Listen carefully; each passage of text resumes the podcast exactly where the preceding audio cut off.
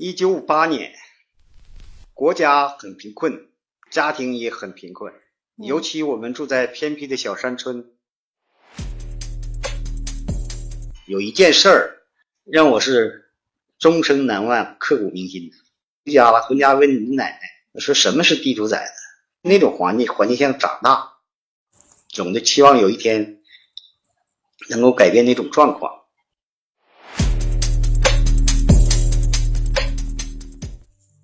Hello，大家好，今天我想采访一下我自己的亲生父亲。呃，你是希望我管你叫爸呀，还是叫同志，还是叫王局长啊，爹？老王头啊，老王头，老王先生。对，有请我们的嘉宾啊，王老先生。此处有掌声。好啦，呃，您是哪年出生的呀？一九五八年。五八年。当时你是家里第几个孩子呀？第三个，我的呃身上有两个姐姐，到我这是第三个。出生的时候家家里的生活状态是什么样的呢？呃，听老人讲，那是一个最困难的年代。五八年建国之初，国家很贫困，家庭也很贫困。尤其我们住在偏僻的小山村。你自然一点，就不用像读稿似的啊。啊。呃，那时候是集体嘛，生产队嘛，都在生产队里干活，年收入很少很少，勉强的能够吃饱都很困难。生产队有时候杀个猪，有人分三斤二斤的，一年到头就是这样。那就过年了哈。对呀。哇塞！高中毕业，上午在学校开的毕业式。这这个车回来，七月十五号嘛，记得很清楚。下午就到生产队干活。那第一天干活吗？第一天干活。哇塞！第一天先，我从生产队干活就没耽误过工。然后就是不管干什么活，谁落下我也不行。太要强对吧？对呀，然后还坚持着，就是多累多苦，中午也不休息，还拿着书看。上午毕业了。那下午就去干活了，这落差还挺大的。那个时候也没有别的想法啊，那就必须得干活。然后我就一直在生产队干活嘛。当时村子里那一个一个那叫大队呀，有八个高中毕业生，一个女的，七个男的，在一年多的时间，不到一年多的时间，这七个人相继都。在这个大队里边干点活了，有几个当民办老师的，一个团书记，大队团书记，一个女的当妇女主任，这都高中生嘛，还有拖拉机手，只有我在生产队干活，原因就是咱家成分不好，是地主嘛，那个时候成分论很严重，受歧视。地主都非常九九年代的事了吧？你想我爷爷那时候还家里还挺穷的呢，那哪辈儿是地主啊？哎呀，就是。建国前嘛，土地改革那个时候，东北土地改革是四六、四七、四七年的时候定的地主嘛。哦。是到到我们这块呢，根本就没有享受过任何的这个那那种待遇了。但是就在那个年代，就这个要求特别严，特别偏僻的地方它偏低。那你从小就就被扣这个帽子吗？是啊，小学一年级上学的时候，那个班主任老师姓于呀。叫于子阳，就咱家前院的，印象深刻。记这么清楚。八岁上学的时候，常常就提小地主崽的如何如何。特别有一个有一件事儿，让我是终生难忘、刻骨铭心的。怎么了？一九六六年文化大革命开始嘛，那个时候我就一年级嘛，生产队大队开批斗会，斗地富反坏右嘛，叫五类。黑五类，嗯嗯，地就是地主，富是富农，反是反革命，坏是坏分子，还有右派。咱家你爷爷就是地主嘛，他大革命前的时候当会计，生产队里他有点文化嘛，读过私塾，有文化，在村里算有文化的。然后就斗，开批斗会，丢小板凳上去撅着，中间有一个都得撅上凳子上撅着，挂大牌子。你没看电影里边就开批斗会那种，啊，有的时候哪个造反派一不高兴了，咵一下子凳子给你踹倒，你这个人就摔那儿，就摔坏，我摔死的。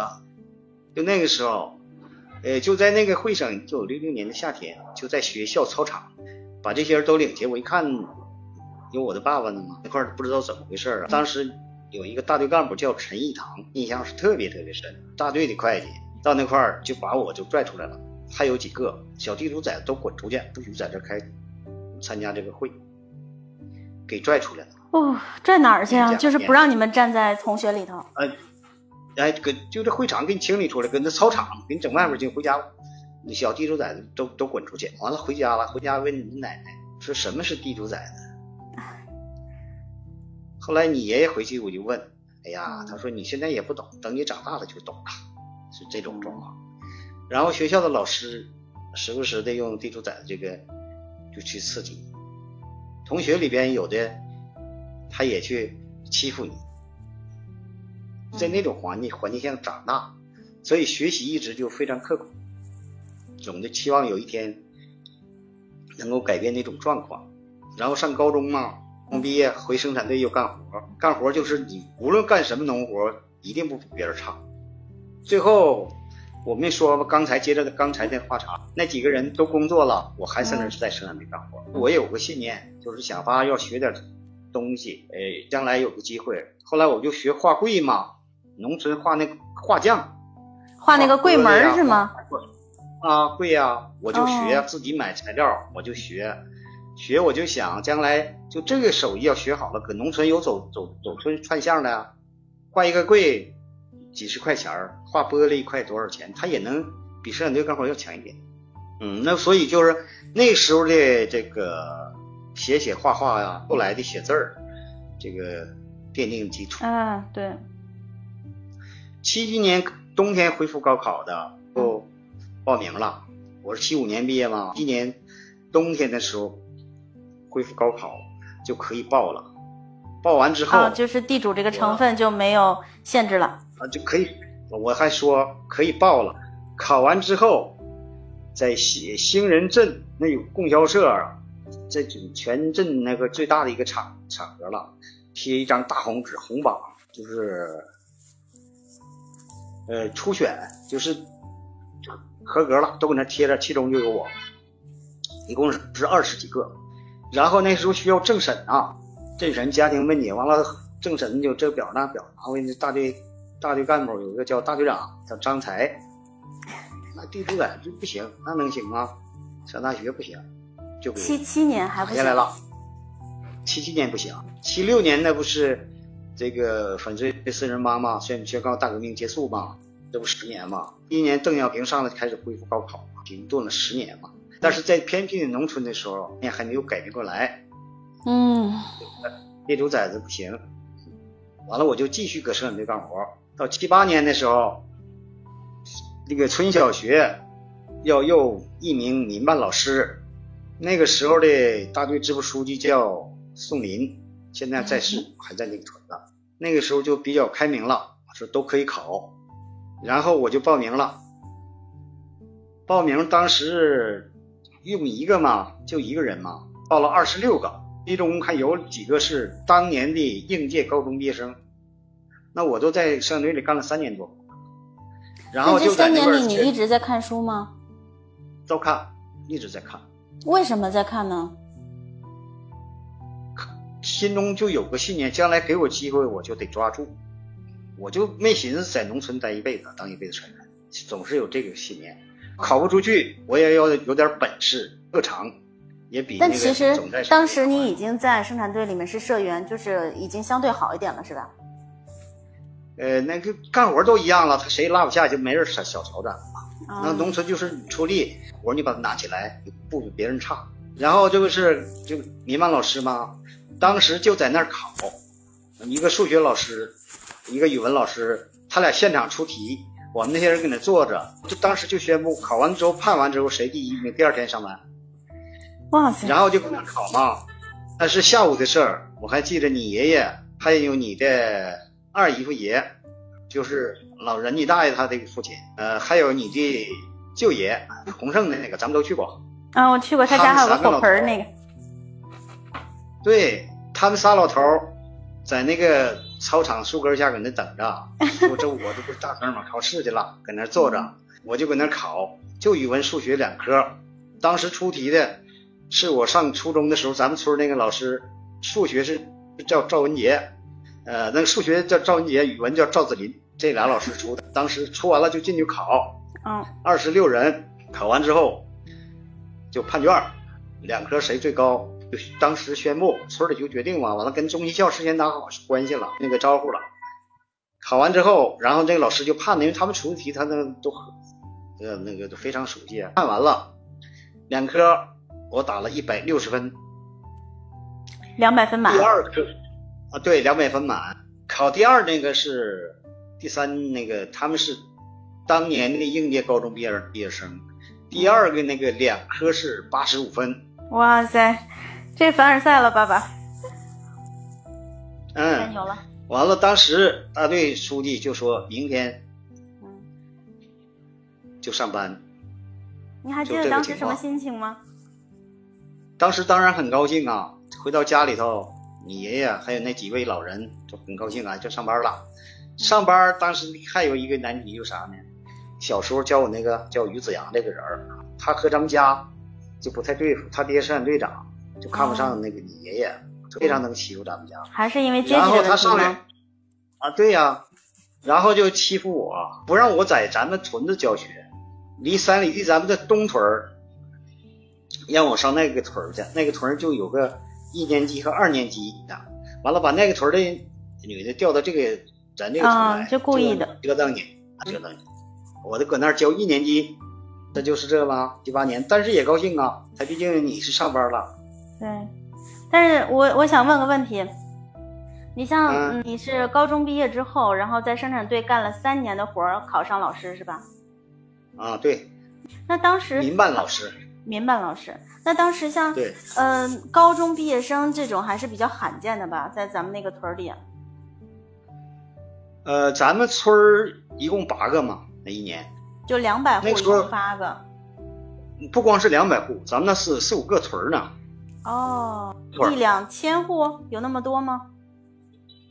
有一两千户，一年，嗯，对，有。哎呀，那个时候，但是那个时候的高中吧，嗯，门槛不是很高，而是全兴人一个镇呐、几万人口，呃，一年就收两个班儿，哦，那太少了。一年两个班儿。当时的状态就是你你想上学，家里是你想不想上，家里都不管。你要上，反正钱也不贵，也给你出；你要不上，也就不也。也能供，都能供。三姑高中考上了，上了不不到半年，他就吃不了那辛苦。当时他学习好，咱们那村里头，他们那个班，初中毕业的班有三个人，有一个叫赵斌，一个叫老梁百顺，还有李三姑，他们仨，他们仨就是这个班每次考试前三名的，不是你就是他，不是你就是他。这么完了你看来，三姑就咱们家基因还挺好。对呀、要不能出你这么优秀人才。哎呀，不要闹。然后你三姑就没坚持下来，完了那两个人现在都干得非常好。嗯，你三姑坚持下来，那大学知识改变命运，这对话是对的，是吧？是啊，知识改变命运，知识改变命运，前提是你要有信心，要有毅力，毅力嗯要坚持。你要放弃了，那就不行了。你像我那时候那种状态，你是支持你读完高中，然后继续读的，就是其实是因为从小这个大家对你阶级的压制，所以你希望更好的表现出来，是吗？有这种想法，但是我也相信我自己有这些能力。另外，我在我们高中呃高中阶段啊，全校是那时候是一百二十学生，赶上还赶上一两年的好时候，那时候叫回潮啊。邓小平上来之后，七二年、七三年呢，教学抓的挺紧。其中有一次就是这个考完试，全校各班级排大榜，我在一百多人里边排第七的时候，我的班主任是叫王显，你知道这人吗？知道知道他是，叔我的叔伯哥哥，他就是也是文化大革命之前的高中毕业生，要考大学了，大革命来，他回家干活。嗯，后来他的老师当了教育局局长，完了就把他从农民这块儿录用到新中学当老师教语文。很优秀的，教了很多年这个语文，高中毕业班的这个语文八关教师。那时候他对我，他就认为我这个很有潜力，考了第七给我批评一顿。那个一百二十人我考第七，完了他那因为是家族嘛，还得继续努力，就是那个事儿。然后回生产队之后。就是在那种情况下，心里也有一种有一种信念。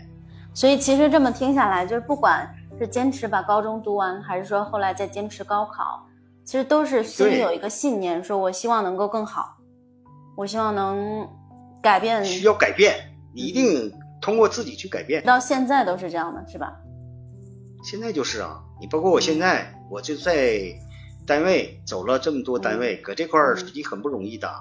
人生地不熟，一个人闯过来的，呃，没有靠山，没有背景，没有雄厚的经济基础，所以一切就靠自己的努力。是的，在生产队里面发生的一些好玩的事情吗？哎呀，多多了，记忆犹新，历历在目。好，因为我们要做很多期哈，所以这一期第一期呢，我们不要给他说太多，要留一点内容往后说。我们今天就到这里，然后下一期我们再见。我们看看离我们遥远的生产队的生活到底是什么样子的。OK，好，好，好。